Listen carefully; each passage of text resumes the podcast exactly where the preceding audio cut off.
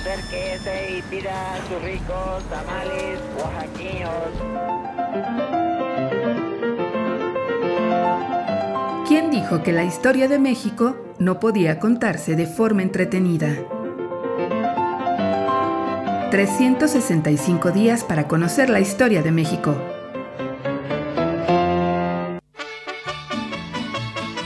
Lunes. Retratos. Jovita Arellano.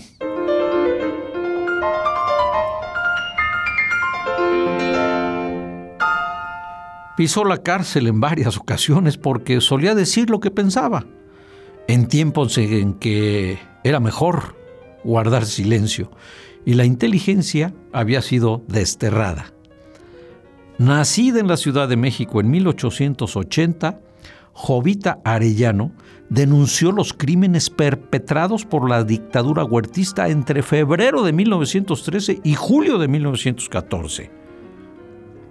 Activista e intelectual, se unió al grupo de mujeres encabezado por María Arias Bernal, la famosa María Pistolas, que se reunían recurrentemente en el Panteón Francés de la Piedad frente a la tumba de Madero para lanzar arengas y pronunciar discursos en memoria del extinto presidente.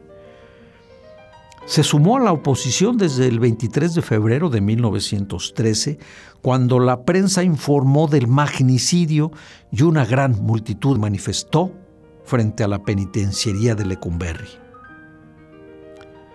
Fue una de las víctimas de la represión en tan lúgubre jornada y resultó herida cuando las tropas huertistas cargaron contra la gente.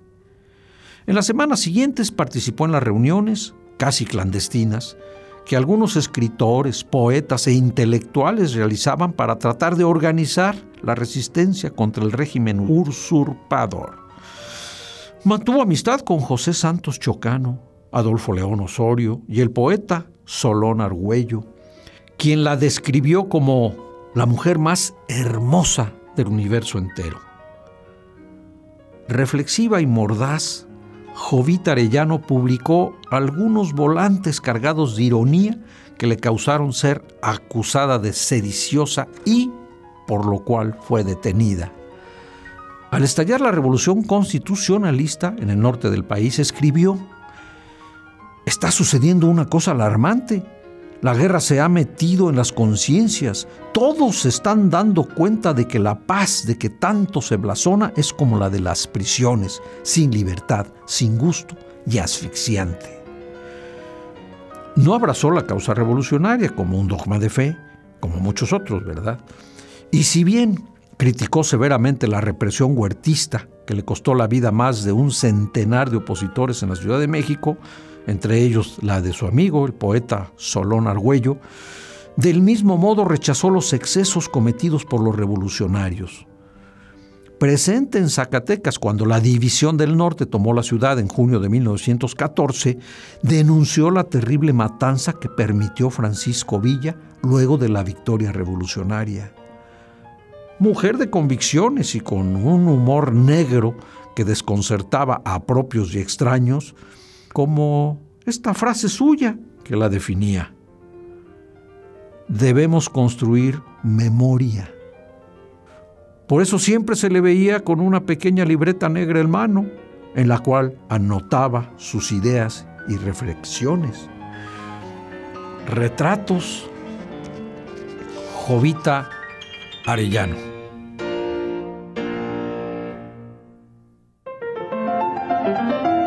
365 días para conocer la historia de México. Esta es una producción de Radio Universidad de Guanajuato y la Dirección de Extensión Cultural en voz del Teatro Universitario. Serie basada en el texto de Alejandro Rosas, 365 días para conocer la historia de México.